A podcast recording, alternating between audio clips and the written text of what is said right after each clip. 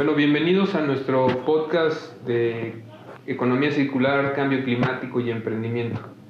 Nosotros el, el, objetivo que tenemos en este podcast es tratar de compartir buenas historias que generen valor, que nos den ese positivismo de lo que estamos tratando de hacer en México para contrarrestar toda la problemática que se está generando. Y el, el día de hoy estoy bien contento porque recibo un buen amigo ya de muchos años, mi amigo Juan Francisco, eh, que viene a la ciudad de Toluca, él nos platicará más de lo que él está haciendo, es la neta, es un ejemplo de lo que pueden hacer los chavos y la juventud aquí en temas de emprendimiento.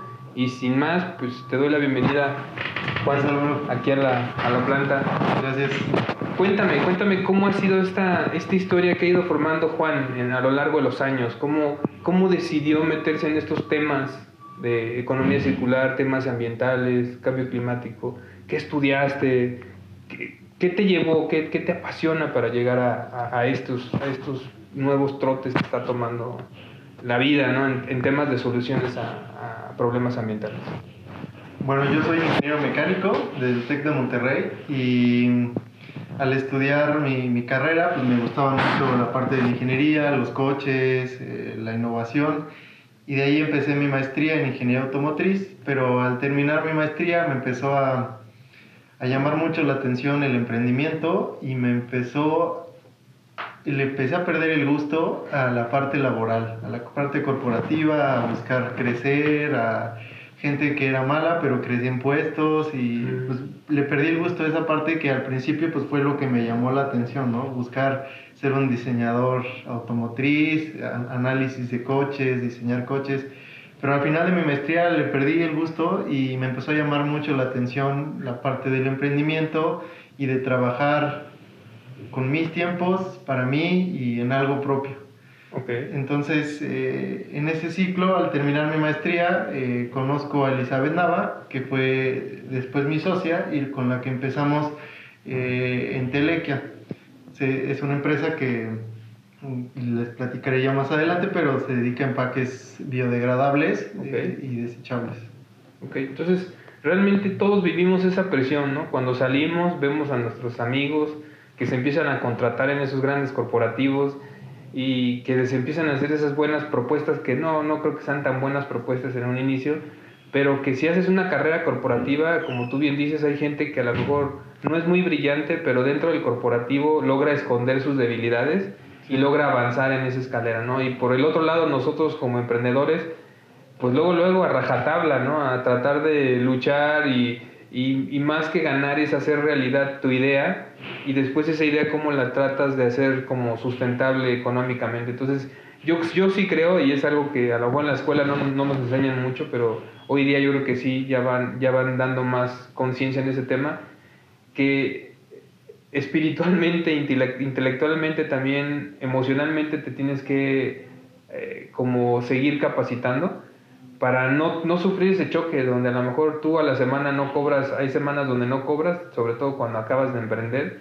sí. y ves a tus amigos que ya por prestación, no, ahorita muy claro, ¿no? El tema de, de los aguinaldos, ¿no? Que cuando trabajas en algún lado, pues sabes sí. que vas a recibir tu aguinaldo, y cuando tú emprendes, pues al menos los primeros años eso olvídalo de tu mente, o sea, eso no va a haber aguinaldos. Entonces, coincido con, completamente contigo. Ahora, dentro de los emprendimientos, como el que me decías de Entelequia, eh, ¿cuál, ¿cuál, ha sido, ahorita me describirás más eh, la labor, los desarrollos que han hecho en Entelequia, pero nos interesa mucho saber cuál es el impacto, el impacto en, en, en tema hacia la economía circular, qué, qué diferencia han marcado, ¿no? Y en su momento cuál es el impacto que están logrando para contrarrestar o mitigar, ayudar a mitigar los efectos del cambio climático y, eh, y en sí mismo que nos compartan más detalles de cómo fue el emprendimiento de Entelequia. Sí. Eh, y creo que estos tres van muy de la mano con Entelequia y con lo que ahora también es el eh, S6PR o Pack Ring. Eh, la empresa nace cuando en el TEC de Monterrey daban de comer en el, en el comedor de, de la universidad y tú podías pedir para llevar o para comer ahí. Okay. La gente decía para llevar, se daba la vuelta y se lo comía ahí. Entonces, después de una hora, el bote de basura tenía una torre de unicel. Desbordado, ¿no? Así. Ahí mismo, al lado. Cuando podías pedir tu charola y pedir en platos de plástico que después lavan. Pero los alumnos Cero con esa mentalidad, pues me da igual, quiero para llevar y ya si no me lo acabo me lo llevo, pero pues se lo acababan, se hacía una torre de unicel. Entonces eh, se buscó un proyecto con el director del campus donde se creara esa, esa labor y esa conciencia tanto en hojas de papel, en los empaques de la cafetería y en otros programas. Y en específico con la cafetería, al alumno, eh, bueno, primero se buscó un proveedor de biodegradables, que había muy pocos en ese entonces, fue un relajo encontrar a alguien. ¿Más o menos de qué año estamos hablando? 2000 2014. 2014. O sea, hace casi 2013 empezó el proyecto y 2014 arranca en Telequia. Hace casi seis años. Exacto. Pero, pero en Telequia empieza como consultoría y busca un proveedor que pueda venderle a la cafetería. Okay. Telequia no ganaba de, sus, de, sus, empaques. Entonces se genera ese programa, la cafetería obviamente dice, oye, yo estoy pagando 70 centavos por ese contenedor y ahora me lo están vendiendo en 4 pesos. No, no me funciona se genera una campaña a través de Entelequia y con el, con el campus, donde al alumno se le dice, si lo quieres para llevar, paga 5 pesos. O sea, instauraron el programa. Al principio fue el programa de cómo va a operar. Exacto. Además de hacerlo entender que estás generando basura y esos 5 pesos es tu costo por decir, pues me lo voy a llevar y estoy generando basura y, a través de esos 5 pesos estoy pagando pues, para que alguien se encargue de ese empaque. Con el unicel no lo pagas. ¿Y, a dónde termina? Pues en un tiradero. Okay. Entonces así empezó en un inicio en Teleca, ¿no? Esos empaques y, ese, ese, producto al final fue creciendo la, necesidad a un punto donde en Teleca tuvo que resolver el abasto y, la distribución de esos empaques porque pues la demanda también empezó a, crecer en, Toluca, que fue donde empezamos. Y, y, curiosamente te digo que van de la mano porque son productos de caña de azúcar, de paja de trigo, de fécula de maíz, y, es donde se conecta esa circularidad. Por ejemplo, en los empaques de, caña de azúcar o de, paja de trigo, pues después de que se cultiva el trigo, el grano se aprovecha para todo lo que requiere la industria y, toda la merma de la planta, que muchas veces en algunos lados se va para alimento, en otros lados solo se, se, revuelve con la tierra, en algunos lados se quemará, eh, se utiliza para hacer estos empaques. Ok, replicas el ciclo natural de todo, ¿no? No hay residuos. El residuo de una cadena se vuelve el suministro del inicio de otra cadena. Exacto. Sin ponerle ningún químico, ningún pegamento. De forma natural. Así es. Y ese empaque, después de que lo usas, puede llegar a una composta, que sería lo ideal, y en esa composta se vuelve tierra que se reintegra al, planeta. Y ya de ahí, pues vuelve a empezar, otra vez vuelves a plantar, vuelves a cosechar y demás. Ok, entonces ese es el impacto en el tema de economía circular. O sea, está basado tu modelo plenamente en economía circular. Así es. Ahora, ¿cómo, ¿cómo traduces esa mitigación hacia el cambio climático? Porque obviamente hoy sé que ya están a nivel nacional. Sí. Entonces, esa, esa, esa toma de conciencia que iniciaron en Toluca, eh, con, a sus clientes, primero con programas de, de reflexión, de toma de conciencia, pero también de una, de, un, de una solución, o sea, va de la mano. Sí. Te, te, planteo la, la, la, toma de conciencia, pero también te digo cómo, cómo poder solucionar. Se fue replicando, me imagino. Sí. Y ahí es, ¿cómo nos puedes platicar cómo empezó a, a, replicarse en otras industrias, no nada más en la universidad? Porque ahora sé que están en, mucho, en muchos tipos de industria y que pues al final de cuentas han sido como de los pioneros en estos temas. Sí. Ha, ido cambiando mucho la mecánica del juego en, la parte de sustentabilidad en México y en el mundo, pero te puedo decir que hace cinco años era el hijo que le decía al papá, ¿por qué pides un popote? Esto es basura, no lo necesitas, papá. Porque empezó a cambiar mucho la educación desde las escuelas y los niños hacían conciencia hacia arriba poco a poco fue cambiando, ahora después entró una ola como más de moda, de cuidar el medio ambiente, que de alguna, de alguna u otra forma pues lo aprovechamos. Y eso hizo que creciera mucho los empaques sustentables en México y que la gente empezara, pues, a empezar a empujarlos, ¿no? Eh, de la mano a que de ahí los comensales y los clientes de los restaurantes y los negocios se los exigían a los restaurantes. Y los restaurantes pues los compraban más por un compromiso de que el cliente, oye, el cliente ya no me quiere comprar porque me dice que ya hay otras soluciones y yo sigo entregando en Unicel. Y de ahí pues fue creciendo hasta un punto donde todo este año ha venido una ola de leyes, tema político, que están empujando mucho la bolsa de plástico, contenedores de un solo uso y otros empaques como el popote. Entonces la parte de regulación, la parte gubernamental ya empieza a hacer su parte. Así es. Pero también esa, es, es, esa otra, ese otro lado de las escuelas donde las nuevas generaciones ya están más sensibilizados y son los que empiezan a exigir. O sea, ya es un consumidor o un futuro consumidor eh, ya con más poder de decisión. Y entonces las marcas se empiezan a dar cuenta.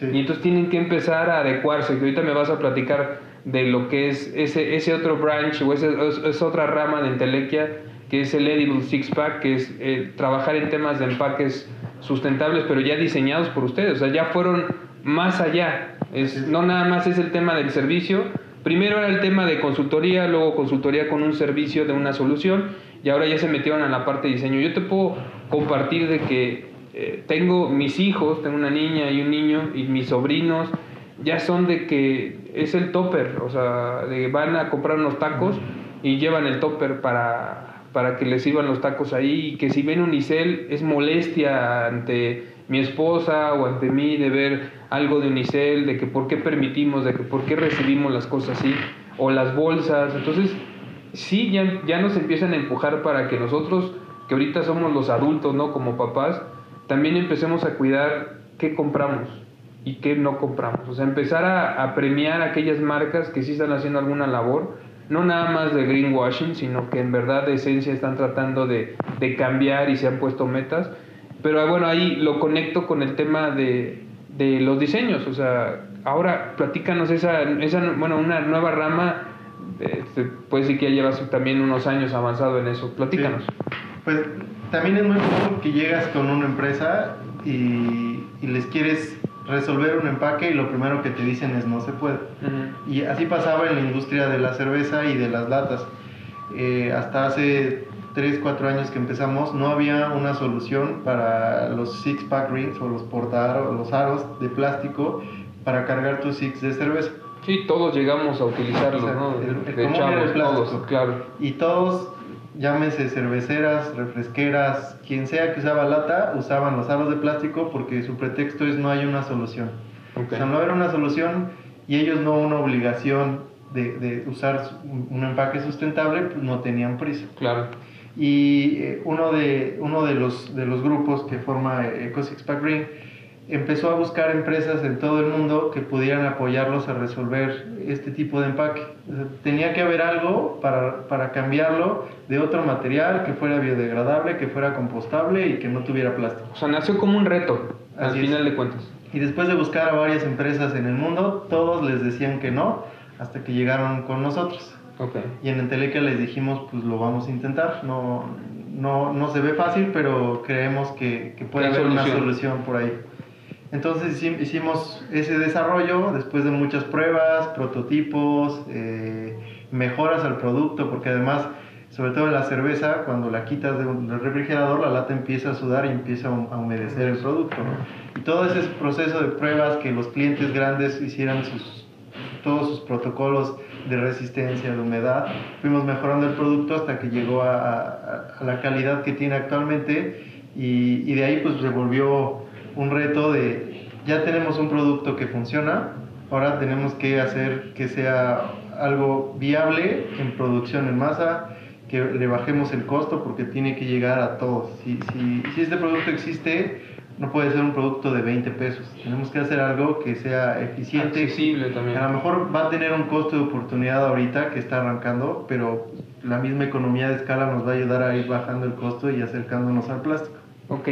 En, esta parte de diseño, eh, hablando de las cervezas, eh, los materiales que utilizan son totalmente naturales. Son, son residuos de otros procesos, pero al final de cuentas es no utilizar nada químico, nada procesado, sino eso natural, ustedes lo agarran y con eso empiezan a diseñar. Y entonces ya de acuerdo a cada marca o cada cliente, o sea, estoy, estoy claro, o sea, si tú llegas a una empresa y les dices, oye, te vendo vaso y plato, pero te dice la empresa, es que yo quiero tenedor. Entonces, bueno, te vamos a buscar un mercado para el tenedor. Pero si el tenedor ya es comercial, no hay problema, lo puedes conseguir. El tema es cuando te piden algo muy a la medida, ¿no? Como en el, tema de los arillos, ¿no? Entonces, ahí mi, pregunta va relacionada a de, qué manera empezaron a identificar que esto iba a empezar a, a, pasar para otros, o sea, porque empezaron con el proyecto de las cervezas y ahorita sé que están haciendo o investigando para otro tipo de cosas, ¿no? Tanto en comida como en dulces, como en empaque de otros productos. ¿Cómo fue esa, esa transición de darse cuenta que lo del six-pack para cervezas no iba a quedar ahí, sino que iba a impactar a otras industrias, porque iba a acelerar los cambios? Pues, ayudó mucho que no había una solución para este empaque. Sale una solución al mercado, se vuelve viral, eh, llega a 21 billones de impresiones a nivel mundial en Facebook. en, o redes a nivel sociales, redes sociales. Wow. Salió en CNN, en National Geographic, Discovery Channel, todos los medios digitales, impresos, los que cubrieron la nota. Han cubrido la nota desde que arrancó el proyecto. Se hizo viral y entonces toda la gente y los consumidores que ven que si hay una solución voltean a ver a todos sus, sus, sus cervezas favoritas y sus marcas a decirle, oye, sí existe una solución. Y yo no lo has hecho? quiero algo sustentable, lo necesitamos. Entonces empiezan a llover correos de cerveceras, refresqueras, eh, empacadoras de diferente tipo de bebidas. En un principio arranca ahí y después nos busca gente de industria del café, de enlatados de atún, por ejemplo, comida para perros, nos han preguntado por chanclas, por hilo de pescar. O sea, explorar muchas posibilidades. Así es. ¿Y, ¿Y, ahí cómo lo has podido asimilar? Porque ya me quedó claro, o sea, el impacto ambiental que tienen es muy fuerte. La economía circular está demostrada por el tema del origen de los materiales y que al final cuando ese producto, aunque siga siendo de un solo uso, se puede reintegrar fácilmente, ¿no? Porque a lo mejor el six-pack, pues ya quitas los arillos, ahora con eh, Edible Six-Pack, pero eso vuelve a entrar otra cadena. Ahí me gustaría que nos especificaras, porque creo que hay mucha confusión a veces de la gente entre lo que es biodegradable, de lo, de lo que es biocompostable o de los diferentes términos, porque no sé si te acuerdas, por ahí han salido algún tipo de bolsa hace muchos años, de algún tipo de resina que decían que era oxodegradable y que ahora estamos también inundados de los microplásticos, de los, o sea, las partículas. Al final no se reintegró al sistema, lo único que, lo que pasó fue deshacerse en partículas, pero esas partículas están formadas ahorita o están, son parte de la arena del mar o están en la panza de los peces o de las tortugas o de muchos otros animales, hasta de nosotros mismos, ¿no? Entonces, ¿nos podrías ahí como ayudar, tú que eres experto en este tema, qué, qué tiene que cuidar el, el, cliente que, o el consumidor que ya quiera estar más informado para que no lo engañen? Porque a veces te ponen el loguito ahí de el, logo de reciclaje y ya dice, ah, por esto ya lo voy a comprar, pero realmente no, no sabe uno si estás comprando algo con material reciclado o que si eso al final de ese producto que lo uses se puede reciclar y como que ahí hay mucha información que nosotros como ciudadanos a veces no tenemos claro. Entonces me gustaría que nos que ahí te nos explicaras lo más preciso que pudieras a la hora de comprar, qué tenemos que cuidar. En, temas de plástico es muy común ver el logo de reciclable y casi todo es reciclable, ¿no? Habrá cosas que no, muy complicadas de reciclar, pero si tú estás consciente de que tú vas a agarrar tu botella de plástico y la vas a llevar a un punto de reciclaje, está bien, porque sí, sí se va a reciclar. Lo más común es que todos los productos reciclables no se reciclan. Cuando hemos buscado en varias, datos, varias bases de datos y fuentes y alrededor del 5% del plástico que se puede reciclar se recicla. Y de ese 5% se va perdiendo y no se vuelve a reciclar y, al final termina siendo nada, es una broma. Eh, cuando algo es reciclado significa que estás comprando algo que ya partió de otro producto y se reintegró a tu nuevo producto que estás comprando. Ok, ¿y el logo es el mismo? O sea, eh, manejan el mismo logo de que eh, no sé, si mi lata de, no sé, de, no sé, si mi desodorante, ¿no? El, el, frasquito o el recipiente del desodorante, viene un logo yo cómo puedo distinguir de que o es para que se pueda reciclar o porque ese, ese desodorante ya trae material reciclado. ¿Hay alguna manera de distinguirlo o...? Yo recomiendo que no se guíen por nada, porque es impresionante lo que llegan a poner las marcas al no haber una legislación. Ok, ya regulación, claro. A mí me impresionó cuando vi un paquete de pañales que decía biodegradable y en, en la industria de la ecología un pañal biodegradable es algo difícil porque imagínate los, los, químicos que requiere para absorber, para retener y además resistir el movimiento y demás. Entonces, veo, veo el empaque y al leer las letras chiquitas, la bolsa de los pañales era biodegradable. Ah, no el pañal, exactamente. Entonces, ese, ese greenwashing de, te ponen lo que quieres ver. Ok, alerta, alerta amigos, porque... sí. Y además, ¿qué es biodegradable? Hoy en día, aquí en México, yo puedo decir que mi botella de plástico es biodegradable porque se biodegrada en 500 años. ¿Quién me dice que no puedo decir que, que hay una fecha límite para establecer qué sí es biodegradable y en cuánto tiempo? Entonces, eso es importante preguntárselo a las marcas, ¿no? Exacto. O sea, es, ok, ya, ya me estás anunciando que sí es biodegradable tu envoltura o tu empaque, ¿en cuánto tiempo? Sí, sí. O sea, ¿es antes de que yo me vaya a morir o esto se va a quedar para mis hijos y para mis nietos? Sí. Porque van a decir, ya cumple, sí es biodegradable, ¿no? Igual, ahora, es el tema biodegradable y el tema composteable o compostable. Significa que ese producto tú lo puedes tirar a una composta.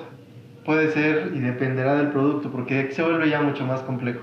Hay productos compostables en, en, una composta industrial y en una composta casera. Okay. En una composta industrial es un medio mucho más controlado que alcanza temperaturas mucho más altas y las condiciones de humedad que necesitan. La ventaja de, de esa composta industrial es que el, el, producto se vuelve y se reintegra a la tierra en muy poco tiempo. Hablas de uno a dos, tres meses dependiendo del sistema de compostaje. Okay. Y una composta casera le puede tomar a lo mejor seis meses. Es mucho más lento y más chiquito. Aquí en México es algo muy nuevo, ya empieza a haber algunos sistemas de compostaje industriales, pero por ejemplo en California ya hay un control y un manejo impresionante de este tipo de sistemas de compostaje y en otros en otras ciudades empieza a crecer y evolucionar.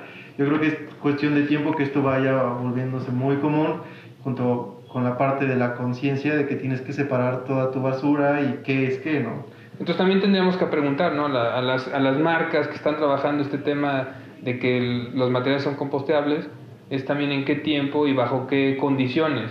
Exacto. Porque si no te dicen las condiciones tú, tú estás confiado de todos o sea, lo que queremos es también no causar mal, mala información, que la gente al rato se confíe y diga, no, esto se, es composteable, entonces de todos modos lo voy a tirar, uh -huh. ¿no? O es biodegradable, entonces de todos modos, en lugar de promover, lo que no queremos es promover que la gente siga primero consumiendo, pero eso es bien difícil, no lo no vamos a cambiar, pero en el tema de que si ya consumiste, es buscar dónde reciclarlo, o dónde meterlo en esa cadena de economía circular, y no lo tires a la basura normal, ¿no? Porque, no sé si tú sepas, pero me podrías dar más detalles a lo mejor, ¿Qué pasa con lo que en teoría es composteable o biodegradable y llega a un relleno sanitario? Depende de, del material, te digo, se vuelve súper complejo. Pero un ejemplo, o sea, un, de, ejemplo, de, toda esa gama de productos. Nuestros materiales de paja de trigo o el Eco Six Pack Green, tú lo tiras a, a, a un tiradero normal o al mar, eh, tienen una, una, una propiedad de biodegradación va a depender de la temperatura, de la humedad y hasta de la salinidad, pero esa biodegradación va a ser mucho más rápida y estás hablando de, de a lo mejor 300, 400 días en un medio no, no, tan, no tan propio para biodegradarse. Sea, un año. Alguien que nada más lo tira, ¿no? Y no, no se hace responsable y no le importa dónde va a llegar. Contra un plástico que puede ir de 100 a 500 años. Entonces, sí cambia mucho esas cualidades de este producto si tú lo, si, si tú lo tiras en, en, donde tiene que ser, independientemente si es aluminio o un producto biodegradable o uno compostable, pues sí es mucho más rápido su reintegración a su siguiente etapa, ya sea tierra en una composta u, u otra lata en una lata de aluminio. Ese es el punto que quería tocar porque, ok, vamos a tratar de que el consumidor comprenda de que sí es importante que las marcas que compremos estén utilizando materiales materiales reciclados, pero que al final que desde su diseño esté pensado en ser o biodegradable o compostable. Pero eso no va a funcionar si esa marca o sí, si esa marca o otros que estén relacionados con esa marca le ponen énfasis también al, al sistema de acopio, al sistema de recolección. Porque nada nos garantiza, como decíamos, que algo sea biodegradable, que esté hecho con materiales naturales, si cuando lo mezclas con la basura, lo, lo mezclaste con aceites o con químicos o con otro tipo de residuos, porque tú ya, ya le diste en la torre. O sea, ya no, no va a tener las características para cumplir su función de compostearse o biodegradarse. ¿no? Sí. sí. Entonces, otra vez volvemos a atacar el punto. Creo que el origen a veces de la problemática está en nosotros mismos, en nuestras casas, en, en cómo poder prevenir. Ok, ya las marcas ya lograron diseñar este producto, sé que es reciclable o es composteable o es o biodegradable, pero las marcas nos tienen que informar cuál es el camino y si ellos mismos pueden mostrar o tener instaurado bajo alguna alianza o sinergia con algún grupo, alguna empresa, alguna institución, alguna asociación civil, ese canal de retorno, porque si no, no se va a cumplir todas las premisas originales de cómo fue diseñado. Entonces, creo que está fenomenal lo que, lo que están haciendo. Ahora, para, bueno, Y hay, hay una parte importante que creo que es el chip que, que necesitamos tener. Cuando tú llegas a, a seleccionar qué producto vas a comprar, porque al final ne- necesitamos consumir empaques, ¿no? Todo, Claro. todo el súper está lleno de empaques. Tienes que entender y, y aprender qué pasa con las diferentes soluciones de productos que compras. Y el ejemplo más claro que usamos es la lata. Tú cuando llegas por una cerveza, en- aquí sobre todo en México tenemos el chip de que el vidrio es lo mejor. Y mi cerveza, una cerveza, si tengo una lata y una botella de vidrio, el mejor, lo mejor es el, el- el vidrio. Pero la cerveza se conserva mejor en el aluminio, el vidrio se le afecta la luz, se afecta el sabor con el tiempo, la lata conserva mejor el sello, es muy eficiente en temas de transporte, con vidrio transportas mucho peso. peso y aire. La lata no, y, y sabe mucho mejor. Al final la tienes que servir en un vaso si quieres disfrutar la cerveza lo mejor posible. Y nunca has visto una lata de aluminio tirada en la calle, porque es dinero. Tiene un valor, recicla. claro, tiene un valor. Y eso promueve que todo el mundo trate de recuperar, ya sea el pepenador, ya sea el recuperador formal de ese tipo, y que regrese a un, a un ciclo productivo. Que ese es, eso es lo ideal, ¿no? Que no terminen en los rellenos sanitarios, si bien nos va, porque Sí. hay veces, hay municipios, hay estados donde ni siquiera hay relleno sanitario, entonces terminan en tiraderos de cielo abierto, que pues, es peor, ¿no? Sí. a la intemperie mezclado con mucho tipo de, de productos. Para finalizar, me gustaría mucho también, y creo que a, a la gente que nos escucha y nos ve, ¿cuáles, cuáles, ¿cuáles serían tus recomendaciones como emprendedor? O sea, creo que lo que nos has platicado es muy interesante, pero me imagino que hubo o ha habido y sigue habiendo muchas barreras que siguen superando día a día. Eh, Platícanos al- alguna de las barreras más complicadas que has tenido, eh, desde tema a lo mejor de socios, desde tema a lo mejor de patentes, desde tema a lo mejor de que si tuviste que poner una empresa o una filial en otro país. ¿Cómo ha sido ese proceso? ¿Cómo ha sido vivirlo? Eh, eso es por un lado. Por el otro lado, el tema de los financiamientos o el tema de búsqueda de inversión, porque eh, a estos nuevos temas, pues muy poca gente y muy pocos fondos le quieren apostar. Creo que ahorita un poco más, ya están más permeados de que son hay oportunidades en esto y cuando hay oportunidades ellos dicen queremos estar. Pero a lo mejor la tasa de retorno, el- el- sí, la tasa de retorno, ni el tiempo de retorno de su inversión es igual que otro tipo de, de- de proyectos o otro tipo de emprendimientos. A ver, platícanos ahí, ¿qué nos podrías eh, eh, dar de valor para los que tenemos ganas o los que ya estamos aquí o los que se van a animar a entrarle a este mundo de sustentabilidad? Yo siempre he dicho que lo más difícil es empezar. En, en mi caso no fue, pero en muchos casos es dejar un trabajo que ya tienes con Ajá, un sueldo dejar tu seguridad. Ajá. a decir voy a dedicarme a eso. Porque muchos mueren en el intento trabajando un ratito en su emprendimiento y, y su compromiso en su, en su puesto. Sí, lo quieren llevar a la par muere, ¿no? y es complicado. Es difícil. Eh, y, eh, por un lado arrancar y decir adiós y ahora sí de lleno a esto, o en, o en mi caso que terminé la maestría y dije, pues negocio propio, ¿no? Imagínate a mis papás después de una maestría y una carrera decirles voy a vender desechables. Ay, no, ¿Para qué tanto Sí, estudio? no? exacto. es difícil también con, con, tu familia, tus amigos, con tu pareja que, que, que, que entiendan este cambio, pero al final, pues digo, vendo desechables, ¿no? Pero es, creamos empaques sustentables, innovadores, que de alguna u otra forma, pues ahora lo vivimos con pasión y nos encanta y le hemos encontrado ese, ese gusto.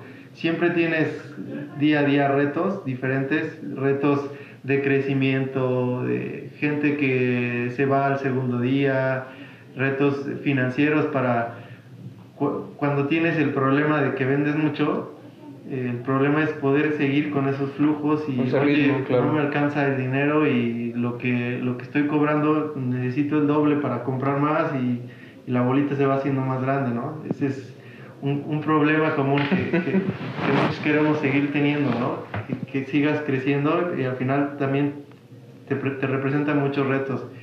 Y yo creo que algo muy importante cuando estás dando escalones hacia arriba en el emprendimiento es poder crecer administrativamente y de una forma sana, porque los problemas con tu empresa cuando crece se vuelven problemas más grandes. Y poder aprender a no hacer todo, a armar un equipo con responsabilidades, con tareas específicas, con objetivos, que disfruten igual que tú eh, lo que estamos haciendo, que no es, eh, es, es, una empresa que genera sustentabilidad y además pues, resuelve muchos problemas que, están naciendo en, en, tema de empaques. Entonces, pues, siempre cuesta trabajo, ¿no? Que la gente agarre ese chip, pero cuando el equipo lo vas generando de forma sana, vas creciendo y vas poniendo mucho orden porque sí se vuelve todo un relajo. sí, una amiga me decía, el crecer duele, Álvaro. Y eso es lo que nos pasa a veces a las empresas. Empezamos a crecer y como tú bien dices, es, hay que formar buenos cimientos, hay que formar una buena estructura, porque cuando empiezas a escalar, te puede ganar. si no llevas ese orden, esa estructura, y yo digo, mucha gente dice, no, es que busca el equilibrio. Yo, al menos lo que he aprendido a golpes es, más bien es encontrar el ritmo, porque nunca vas a poder equilibrar. O sea, nunca, o sea, bueno, al menos en mi experiencia, buscar el equilibrio ha sido bien complicado, pero ya cuando llevas un ritmo y mantienes ese ritmo y luego dices, oye, súbele al ritmo porque está creciendo esto más rápido, es más fácil reaccionar a que a fuerza te estés como mentalmente diciendo, no, quiero estar en el equilibrio. Entonces yo creo que de las recomendaciones era, busque cada quien su ritmo. Y mantengan ese ritmo y cuando haya que acelerar y cuando haya que acelerar para reorientar, pues es muy recomendable, se vale, ¿no? Como, como emprendedor. El tema económico, yo estoy totalmente de acuerdo contigo, son cosas que eh, creces y al rato te demanda más y tampoco no es, a veces eh, hay ese malentendido, creo, y lo vamos a estar tocando muchas veces, que tú tienes que salir a, generar más clientes y, buscar más clientes, pero no necesariamente. A veces los clientes que ya tienes eh, te permiten ser rentable, porque a veces cuando incrementas tu cartera de clientes, a lo mejor perdiste la rentabilidad o tu margen de rentabilidad disminuyó por hacerte, por tener una operación más grande y poder decir, ah, es que ahora tengo ya no sé cuánto de bodega y ahora tengo no sé cuántos empleados. Y al final te preguntas tú como emprendedor y dices, oye, pero todo eso, de ahí cuánto me está quedando a mí. O antes me quedaba más y no tenía todo el agobio en, en mi vida, ¿no? ¿Qué, ¿Qué es lo que sucede? Entonces, eh, se me hace muy interesante porque el tema de emprendimiento es difícil, pero yo sí estoy claro que el, emprendimiento en temas ambientales, en temas de reciclaje, en temas sociales, todavía es más complicado que cualquier tipo de emprendimiento. Y más en un país donde a lo mejor no tenemos mucho, o bueno, no teníamos, creo que está bien una perspectiva diferente ya de los fondos de inversión, ya empieza a haber más fondos enfocados a temas como los de ustedes. Y eso ya ayuda, pero sí tienen que ser conscientes que no se va a comportar como cualquier otro emprendimiento. Porque si ellos tratan, porque ellos dicen, no, yo tengo, este fondo tiene un super equipo de management y vamos a hacer que si ahorita producías tres vas a producir seis. Pero entonces a veces en ese de tres a seis se olvidan de la parte social o de la parte ambiental, que realmente fue el fin de por qué creaste la empresa. Entonces también estamos en esa etapa de que los fondos respeten, a lo mejor no vas a generar de 3 a 6, a lo mejor vas a generar de 3 a 4 y medio, fue un buen crecimiento para un tema ambiental, para un tema social respetable, ¿no? Entonces, creo que ahí nos falta mucho trabajo de, tomar conciencia y que haya las estructuras en México, porque en otros países ya hay mucho apoyo desde parte de gobiernos, desde parte de inversiones privadas, y aquí pues estamos alzando la mano, ¿no? Todos, todos los que andamos en, en este medio para que esto suceda. Pues sin más, eh, Juan, no sé dónde te podemos encontrar, eh, tu página web o tú, tú dinos que como si alguien está interesado en, oye, estoy interesado en que me asesore con mi empaque, con mi, con, con mi nueva estructura de, de, de negocio en temas de desechables, si hay que sustituir algunas, no sé, una, alguna línea de cafeterías que quieran mudarse a desechables o restaurantes. No sé dónde te pueden encontrar, Juan. La parte de empaques para desechables en desechablesbiodegradables.com, que es la página de Entelequia. Ok. Y si quieren eh, leer un poco más de eh, el Eco Six Pack Ring en e6pr.com, que son las siglas de Eco Six Pack Ring diseños de todo tipo, ¿no? Empezar a buscar todo el tema de donde veas un, un, un empaque de plástico, puede generarse un empaque sustentable, un empaque sí, biodegradable. O sea, cualquier cosa es una oportunidad sí. de explorar. Sí, veníamos ¿no? de una mentalidad hace 50 años donde la prioridad era el costo y ahora, yo creo que de 5 años para acá, todas las empresas diseñan partiendo de la sustentabilidad y, y, los materiales y el impacto y la, la, parte ecológica biodegradable. Creo que ahora es así como se acercan todas las empresas a sus, a sus empaques. Pues muchas gracias Juan por acompañarnos y aquí seguimos en la lucha. Muchas gracias amigos. Hasta la próxima.